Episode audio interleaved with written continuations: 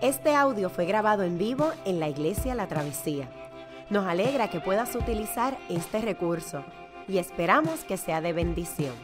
Queremos que sepas que nuestra más profunda convicción, que no importando cuán útil sea esta grabación, nunca podrá sustituir la experiencia de pertenecer a una iglesia local. Sería un placer tenerte junto a nosotros en la travesía, pero de no poder ser así, nos gustaría ayudarte a encontrar una congregación donde puedas pertenecer y servir. Una vez más, nos alegra que puedas utilizar este recurso. Muy buenos días, espero que todos se encuentren bien. Eh, es un gozo verles de nuevo. Um, esta mañana estamos comenzando una nueva serie de mensajes, uh, particularmente, propiamente porque es el principio del año y queremos concentrarnos en para qué estamos aquí, para, para qué existimos. Eh, por qué, qué, nos movemos, por qué nos movemos, qué, cuál es nuestro motor de vida como iglesia. Así que en, en este sentido vamos a estar hablando de la iglesia. Y nos vamos a estar preparando desde el mes de enero porque queremos enfocar nuestra atención y tener claramente eh, delante de nosotros lo que Dios requiere de nosotros por cuanto somos eh, su pueblo. Y pensando en este tipo de cosas, me acordaba que C.S. Lewis una vez argumentó que la mejor manera de defender la Biblia um, es actuando como si la Biblia fuera un león enjaulado no tienes que defenderlo mucho, lo que tienes que hacer es abrir la jaula y, y ya. y en un sentido, a veces me da con pensar con la, acerca de la iglesia de esta manera, que hay que como que dejarla ser de acuerdo a su naturaleza más cercana de su autor, y, y la iglesia sencillamente es lo que tiene que ser en el mundo. Um, una imagen que es prevaleciente en el Nuevo Testamento es que la iglesia es, el cuerpo de Cristo. Y los cuerpos tienen cosas que los caracterizan, que los definen. Un cuerpo no es como otro ser viviente ah, porque hay algo innato de ese cuerpo. Por ejemplo, ¿qué tienen en común el ser humano, uh, anfibios, insectos, ah, una fruta y un elefante? bueno, tan diferentes en forma y en función, pero sorprendentemente son bien similares. Ah, primero, todos estos organismos están formados por, por una o más moléculas. Aquellos que tomaron biología se acuerdan de eso. Y, cada célula de estos seres vivos tienen, eh, eh, contiene una información necesaria para, para crear y duplicarse, ah, para hacer variaciones de sí misma. pero esa información está almacenada en una molécula doble llamada ADN. Y esta molécula doble es ácido desoxirribonucleico. es lo que determina la función de cómo este ser viviente va a ser determinado, ¿verdad? Esto me acuerdo claramente cuando yo estaba en Chicago, porque en el 2003 yo conocí al doctor Francis Collins. Francis Collins era el director del proyecto del genoma humano, que estaban tratando de descifrar el, DNA, el ADN ah, de, del ser humano. Y una de las cosas que me llamó la atención es que Francis Collins es un geneticista mundialmente reconocido y un cristiano sumamente comprometido con su fe. Um, gran parte de, la experiencia de escuchar hablar a Francis Collins es como él terminaba con un comentario acerca del asombro de cómo el diseño de Dios determinaba la vida humana. Y esto me hizo pensar en que nosotros tenemos un diseño como iglesia, tenemos un ADN como iglesia, tenemos ah, componentes que determinan quiénes somos, para qué estamos aquí y por qué nos movemos, qué es lo que nos hace lo que somos y no somos otra cosa en nuestro ADN es sumamente importante para nuestra identidad. Y por los próximos tres domingos nosotros vamos a estar explorando cuál es nuestro ADN espiritual, para qué Dios nos diseña en este mundo, en nuestra historia. Y lo vamos a hacer comenzando tratando de hacer un pequeño acróstico con cada una de las letras. Y hoy vamos a explorar la letra A, acuérdate, acuérdate de tu historia, de tu identidad, de lo que eres acuérdate. Luego vamos a ver cómo Dios nos envía a demostrarle a Dios al mundo. Y luego veremos cómo Dios nos envía a nombrar a ese mismo Dios que rescata y que salva. Hoy nos concentramos en, acuérdate, cuando la iglesia y los cristianos tenemos un ADN saludable, las cosas funcionan. Las cosas funcionan de forma ejemplar y la iglesia a través de la historia, los últimos dos mil años, ha sido un agente vital de transformación social para el bien común. De hecho, la iglesia ha sido ah, una de las fuerzas más grandes en la historia promoviendo uh, literacia, pedagogía, fundando escuelas, fundando universidades, orfelinatos, lugares de refugio, hospitales. Tú ves todos estos hospitales, el Presby, San Jorge, San esto, San otro. ¿Usted piensa que eso fue que alguien se lo inventó así de que, ay, le voy a llamar santo, qué sé yo? Fueron creyentes, cristianos, iglesias moviéndose a fundar hospitales porque tenían la convicción de que Dios es un sanador y Dios nos ha enviado a sanar a otros. Si usted mira la mayoría de la gente que están cavando um, este, pozos en diferentes partes de África para darle agua a gente, o, aquí como, como, nuestro propio Steven en el Amazonas, cavando pozos para proveer agua, o creando ah, clínicas de salud en la India, o luchando en contra del tráfico sexual, la trata humana, usted va a encontrar que muchos, al menos 50 o 60% de esa gente son cristianos, son gente creyente. No exclusivamente, pero ciertamente, como decía, como decía Nicholas Christoph, que es un crítico de la fe, no es una persona cristiana, decía, no puedo pasar del hecho que los cristianos invierten tanto tiempo en cambiar al mundo y servir a otros, que hay mucho por lo cual celebrar. Tampoco somos ingenuos cuando un cuerpo tiene una mutación, una mutación cuando un eh, um, DNA, hay una, mutación en el, ADN, perdón, um, el cuerpo se afecta, hay cosas que se desvirtúan. La iglesia también ha tenido momentos así. Han ocurrido las cruzadas, la Inquisición, las iglesias del sur de Estados Unidos defendiendo la esclavitud, escándalos, corrupciones, ah, encubrimientos, etc. Pero ¿cuándo suceden estas mutaciones? Suceden cuando la iglesia ha ignorado las enseñanzas de Jesús, ha ignorado a su Señor, a su Rey, a su Salvador, a su Redentor. Así que la iglesia es importante saber que es el factor más determinante para el cambio social, particularmente a través de la historia de Occidente. Eso no es difícil de probar, de hecho. Y muchos estudios sociológicos en los Estados Unidos, y aquí hacen falta mucho más en Puerto Rico, por ejemplo, han visto cómo ah, la iglesia está entre los más empobrecidos, proveyendo cuidado, mentoría, consejería, servicios que si el gobierno tuviera que pagarlos, se va a la quiebra, porque no tiene la capacidad sencillamente de cobrar todo lo que la iglesia alrededor del mundo y en nuestra sociedad hace. La iglesia, acuérdate, no es un edificio. Yo sé que mucha gente se refiere coloquialmente, vamos a la iglesia. Yo prefiero, me paso enfatizándole a mi niño, es vamos a reunirnos como iglesia. Vamos a reunirnos a la reunión de la iglesia. Trato de cambiarles el vocabulario constantemente para que no piensen que la iglesia es el edificio. La iglesia, acuérdate, eres tú, es la gente. Son la gente que dicen, yo estoy con Jesús y voy a hacer lo mejor posible, voy a batallar la batalla de la fe para, para, internalizar lo que Él quiere que yo sea, para poder actuar como Él quiere que yo actúe. La iglesia, esta es nuestro ADN, eso es lo que nos define, la iglesia es una gran influencia y la iglesia sigue sirviendo y sigue creciendo. Um, quizás esto tú no, lo vas a, tú no lo vas a leer en el nuevo día, no lo vas a leer en los periódicos en primera hora o, el otro, este, no lo vas a leer, no lo vas a ver en WKQ. Este, la iglesia sigue creciendo y sigue sirviendo.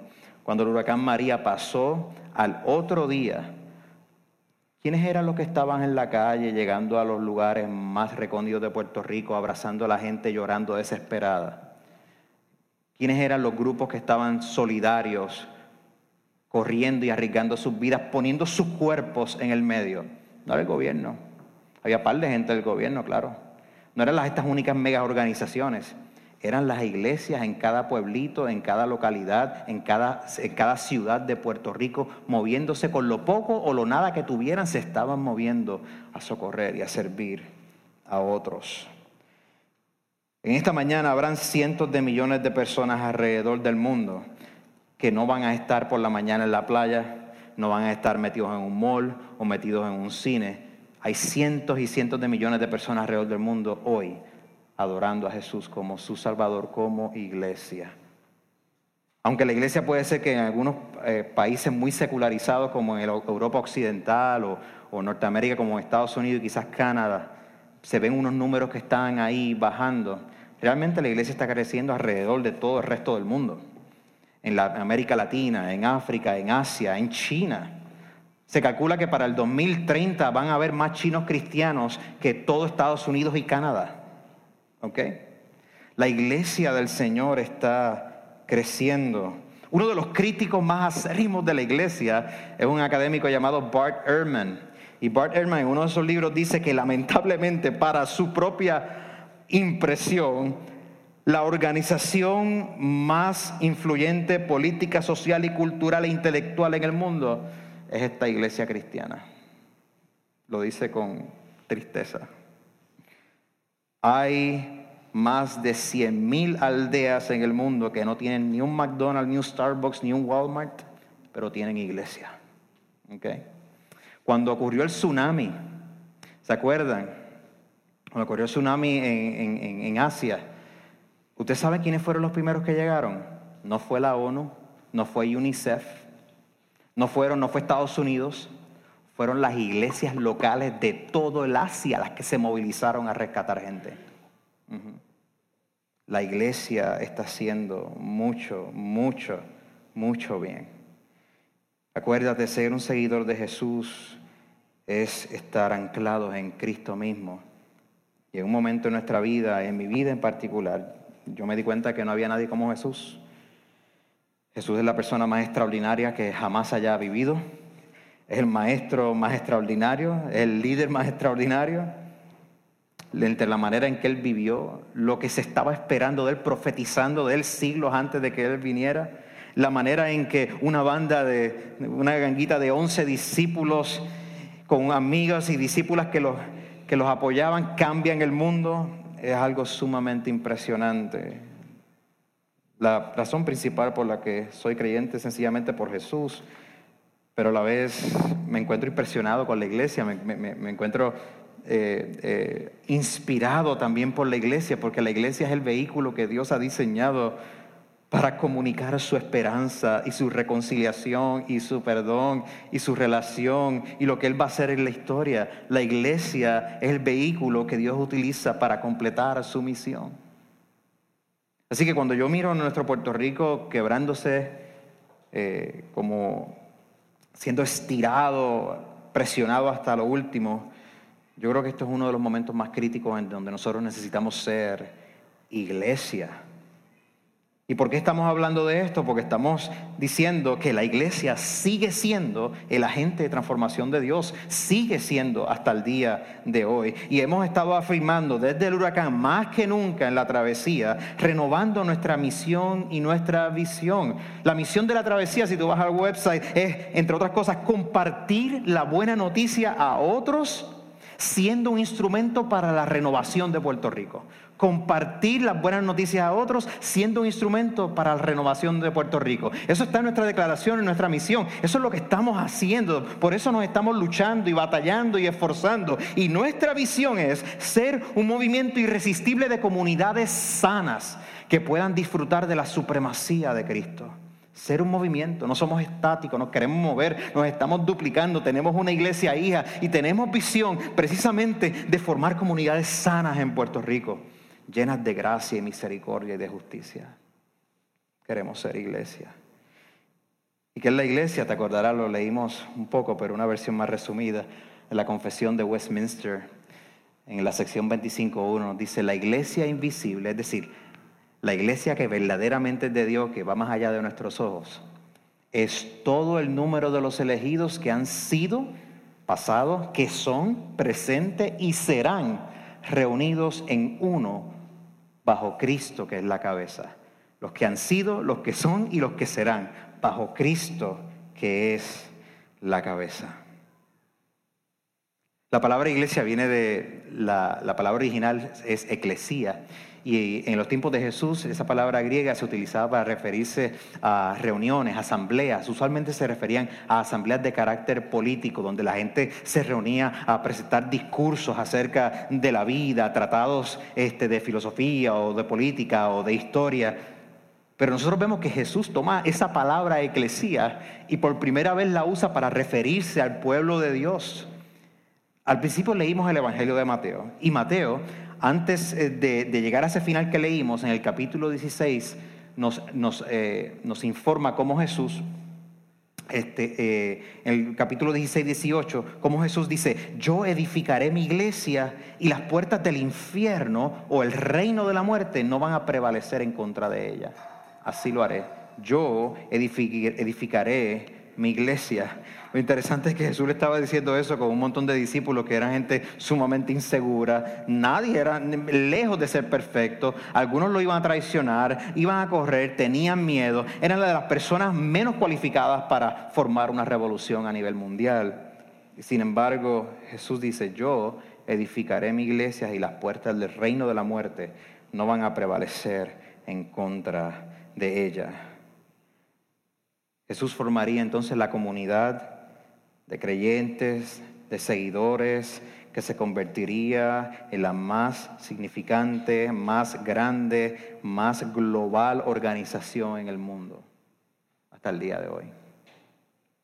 Esta idea extraordinaria de Jesús, que resucitado con su poder envió a la iglesia en el pasaje que leímos, va acorde con lo que Dios siempre está haciendo. Dios Dios habla del pueblo que Él formó llamando a Abraham, el pueblo que Él rescató con la, eh, eh, a través de Moisés, la iglesia que estuvo en el desierto conociendo a Dios, el pueblo que ha venido, eh, ha venido forjando desde que Débora sirvió en los jueces, desde que David fue rey, desde que la profecía, la profecía de Isaías o el misionero que no quería ser misionero Jonás. El pueblo vería el Salvador y Rescatador que, que proclamó María o la profeta Ana. A ese pueblo es que Jesús les dice, ustedes son once discípulos representando Israel y con ustedes voy a hacer un par de cosas. Déjame recordarte lo que le dijo. Cuando lo vieron los discípulos en la montaña que Jesús les había indicado, lo adoraron, pero algunos dudaban. Jesús se acercó entonces a ellos y les dijo, se me ha dado toda autoridad en el cielo, en la tierra, por tanto, vayan y hagan discípulos de todas las naciones, bautizándolos en el nombre del Padre, del Hijo y del Espíritu Santo, enseñándoles a obedecer todo lo que les he mandado a ustedes, y les aseguro que estaré con ustedes siempre hasta el fin del mundo.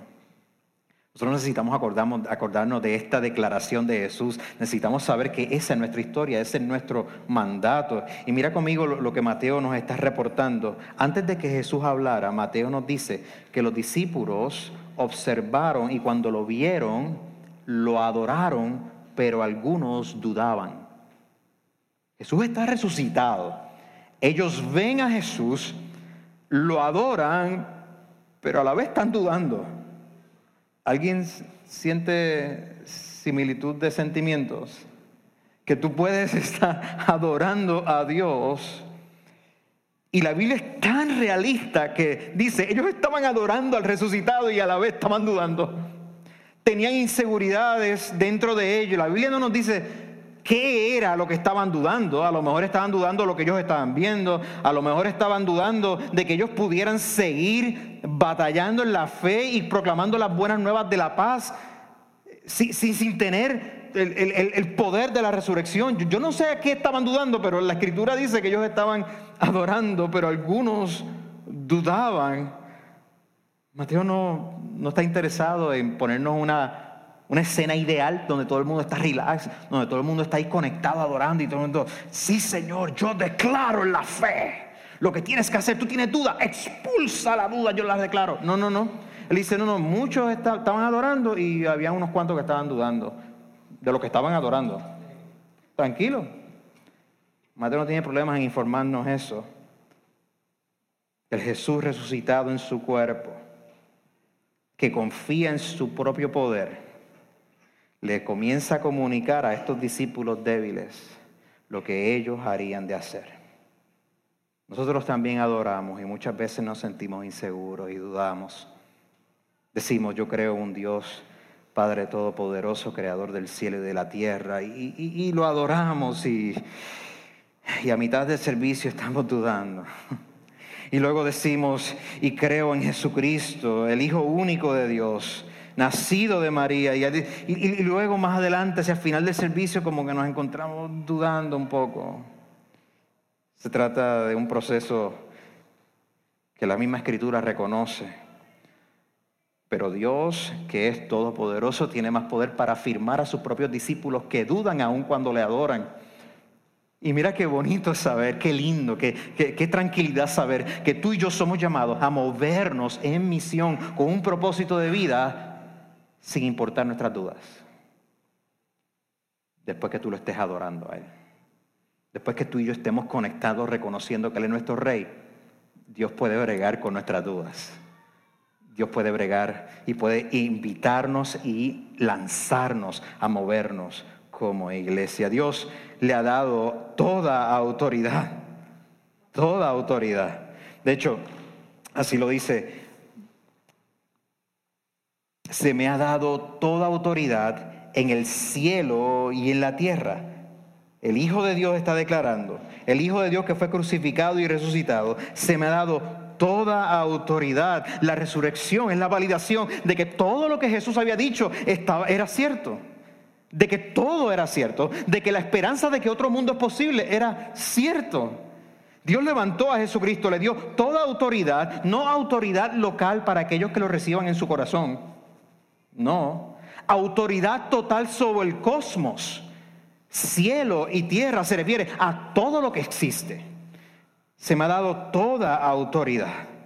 Este es el mismo Jesús que declaró que, que Él vino a rescatar a las ovejas perdidas de Israel. Este es el mismo Jesús que le dijo a la gente, vengan a mí los que están trabajados y cansados, que yo los haré descansar. Este es el mismo Jesús que tomó las autoridades religiosas que se creían los más orgullosos y les dijo, ustedes son sepulcros banqueados, son como unas víboras les habló con mucho amor.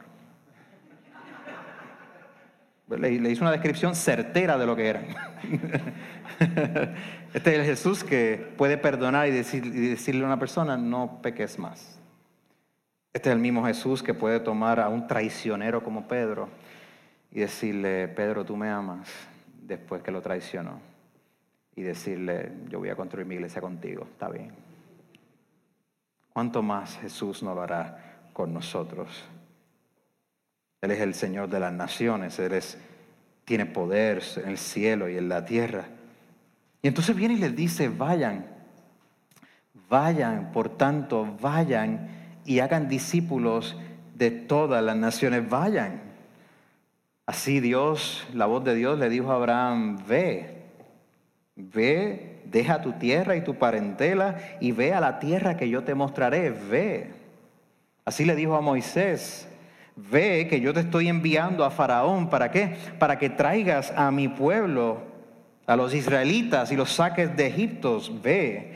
Así le dijo a Isaías, ve y profetízale a este pueblo, ve. Jesús le está diciendo a su pueblo, vayan, muévanse. Tienen algo que compartir, acuérdate de tu historia. ¿A dónde, ¿A dónde deben ir? Deben ir a ser discípulos de las naciones. Esta fue la promesa también a Abraham. Dios le prometió a Abraham, tu descendencia será más numerosa que las estrellas. Ve y haz discípulos de las naciones. Nota que no le está diciendo, ve ah, y háblale por tres minutos a alguien acerca de lo que está en tu corazón y ya, y vete. Esto no es eh, evangelismo de tres minutos.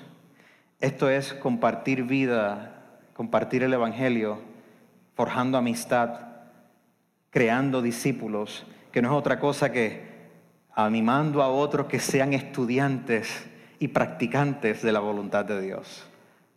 Un discípulo es un estudiante y un practicante de, la voluntad de Dios. Y honestamente muchas veces no es una tarea muy glamorosa, no es una tarea eh, que tiene eh, dividendos inmediatamente, es una tarea de forjar amistad y hacer vida juntos.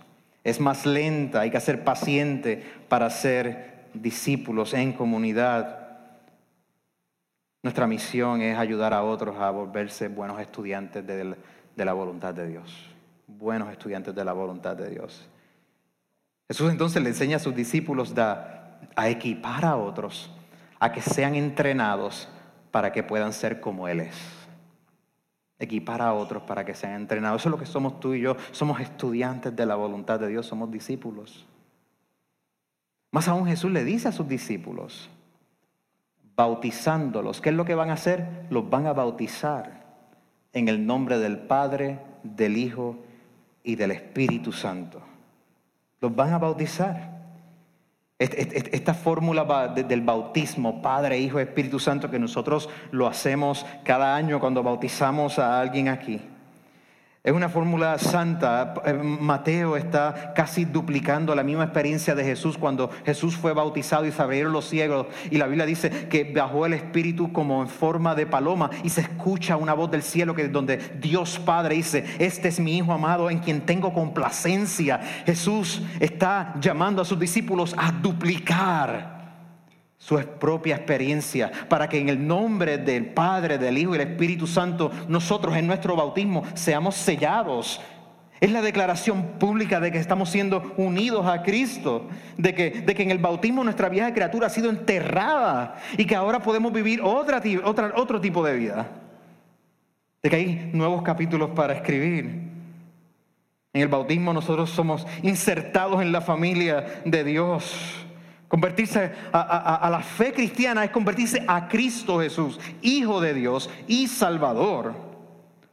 Es ser traído a través del bautismo bajo el reinado de Dios, aprendiéndole a amar cada día. Ser bautizado es conocer que ya no somos esclavos, somos gente libre.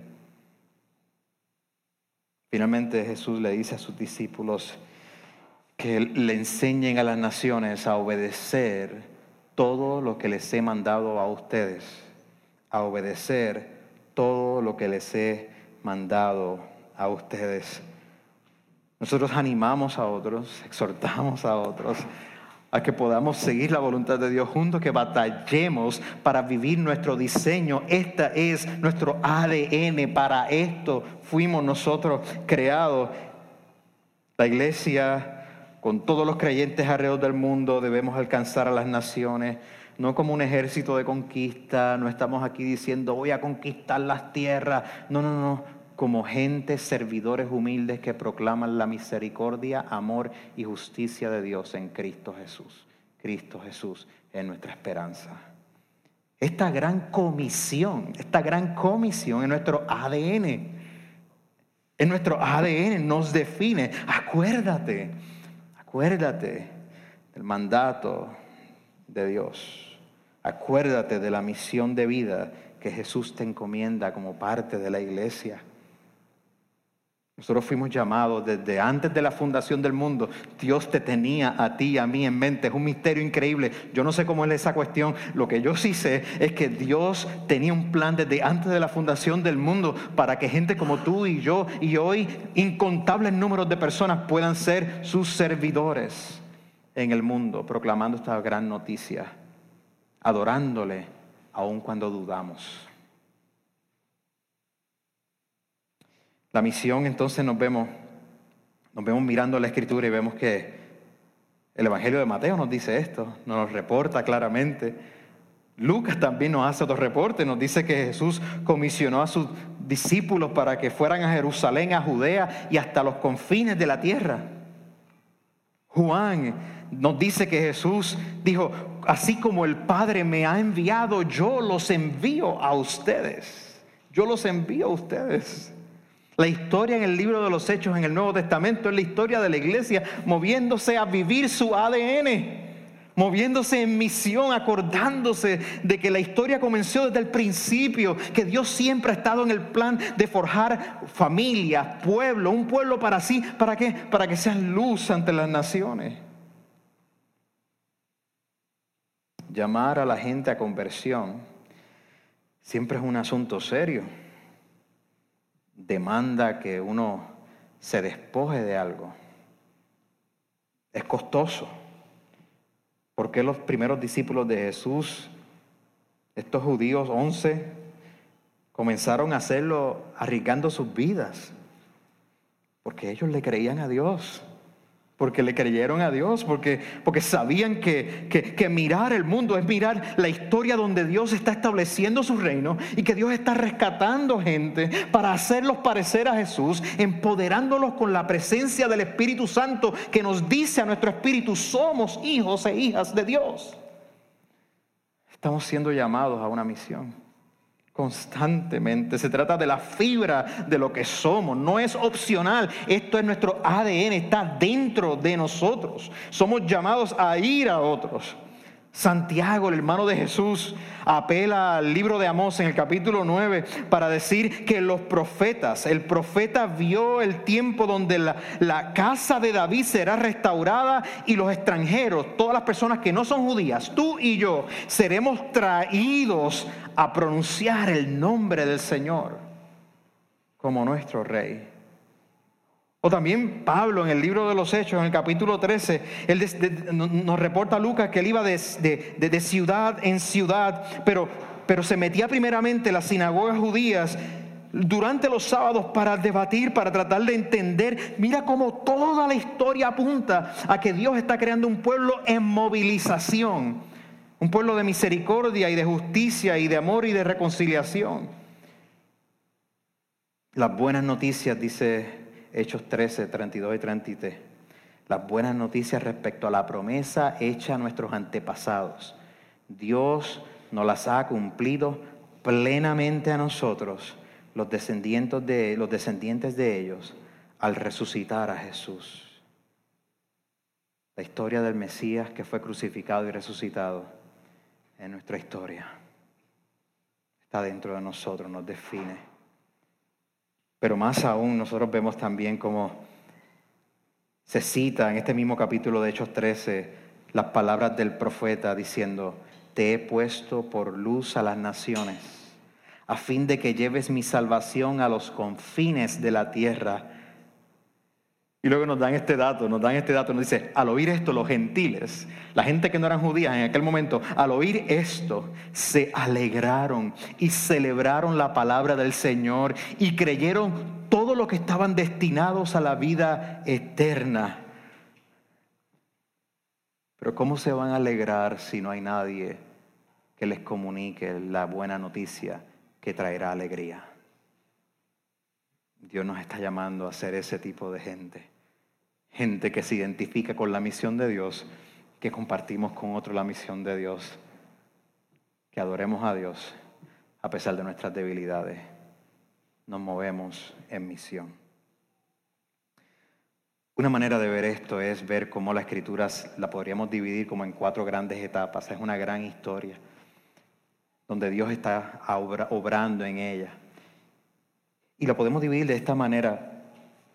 Nosotros podemos mirar que la historia en la Biblia tiene al menos cuatro etapas.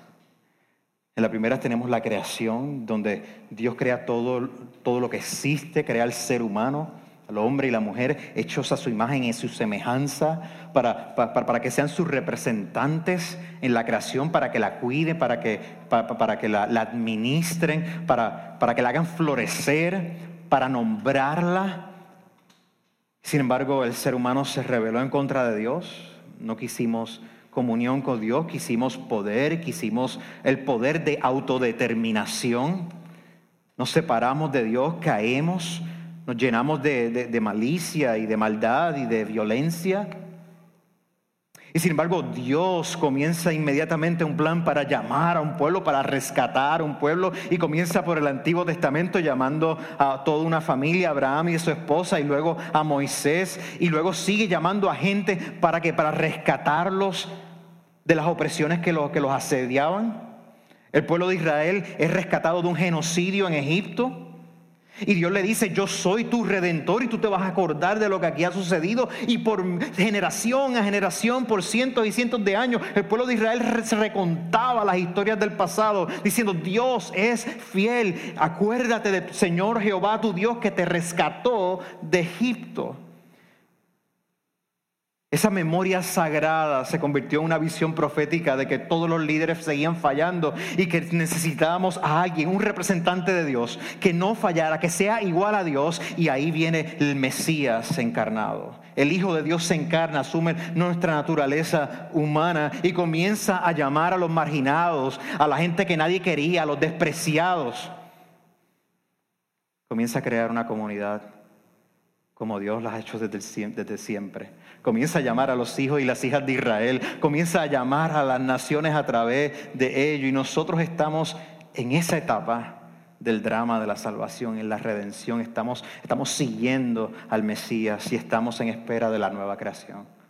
Estamos en espera del nuevo orden creado, donde la vida de resurrección de Jesús sea transmitida a todos sus hijos, donde Dios volverá, rehará la creación, donde ya no habrá más llanto, ya no habrá más dolor, habrá justicia plena. Se acabará el pecado, Satanás será destruido. Los hijos y las hijas de Dios celebrarán que por fin el Santo de Israel el Hijo de Dios, el Cordero inmolado que quita el pecado del mundo, ha venido a reinar y se acabó esta lucha. Y lo que viene es alegría plena. Tú y yo vivimos cada semana batallando por creerle a Dios.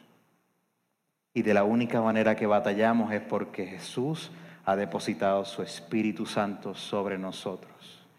Su Espíritu te habilita te da la capacidad, la fuerza para no verte como esclavo, sino libre, para no verte como estancado, sino en progreso, para que tú puedas ver que Dios contesta tus oraciones, que aun aunque tú y yo no sepamos ni cómo orar, la Escritura dice, el Espíritu Santo gime, intercede por ti con cosas que tú y yo no entendemos, pero Dios envía su Espíritu para que lleve sus peticiones delante de Él. El Espíritu Santo es el Espíritu que resucita a Jesús, es el que nos resucita a nosotros, es el que te permite hablar esa palabra de aliento, es el que te permite hablar ese Evangelio, esa buena noticia de Jesús y que llegue a la mente de la persona con la que tú estás compartiendo. Tú y yo tenemos que adorarle, no importando si tenemos dudas, Jesús nos ha enviado a que vivamos nuestro ADN acuérdate que Él estará contigo, estará con nosotros hasta el fin del mundo. Gloria a Dios. Somos la iglesia. Somos el pueblo de Dios, el cuerpo de Jesús. Y por eso nosotros no nos cansamos, a pesar de todas nuestras debilidades, incapacidades y errores de proclamar las buenas nuevas de salvación y las maravillas de Dios. Todo lo que Dios ha hecho por nosotros. Y esta semana nosotros necesitamos afirmar esto una vez más. Necesitamos batallar la batalla de la fe. Necesitas confiar en tu bautismo. Los luteranos decían eso eh, frecuentemente. Confía, recuerda, acuérdate de tu bautismo. Acuérdate de tu unión con Cristo para que puedas batallar con la fuerza del Espíritu. ¿Qué tal si oramos en esta mañana juntos como iglesia?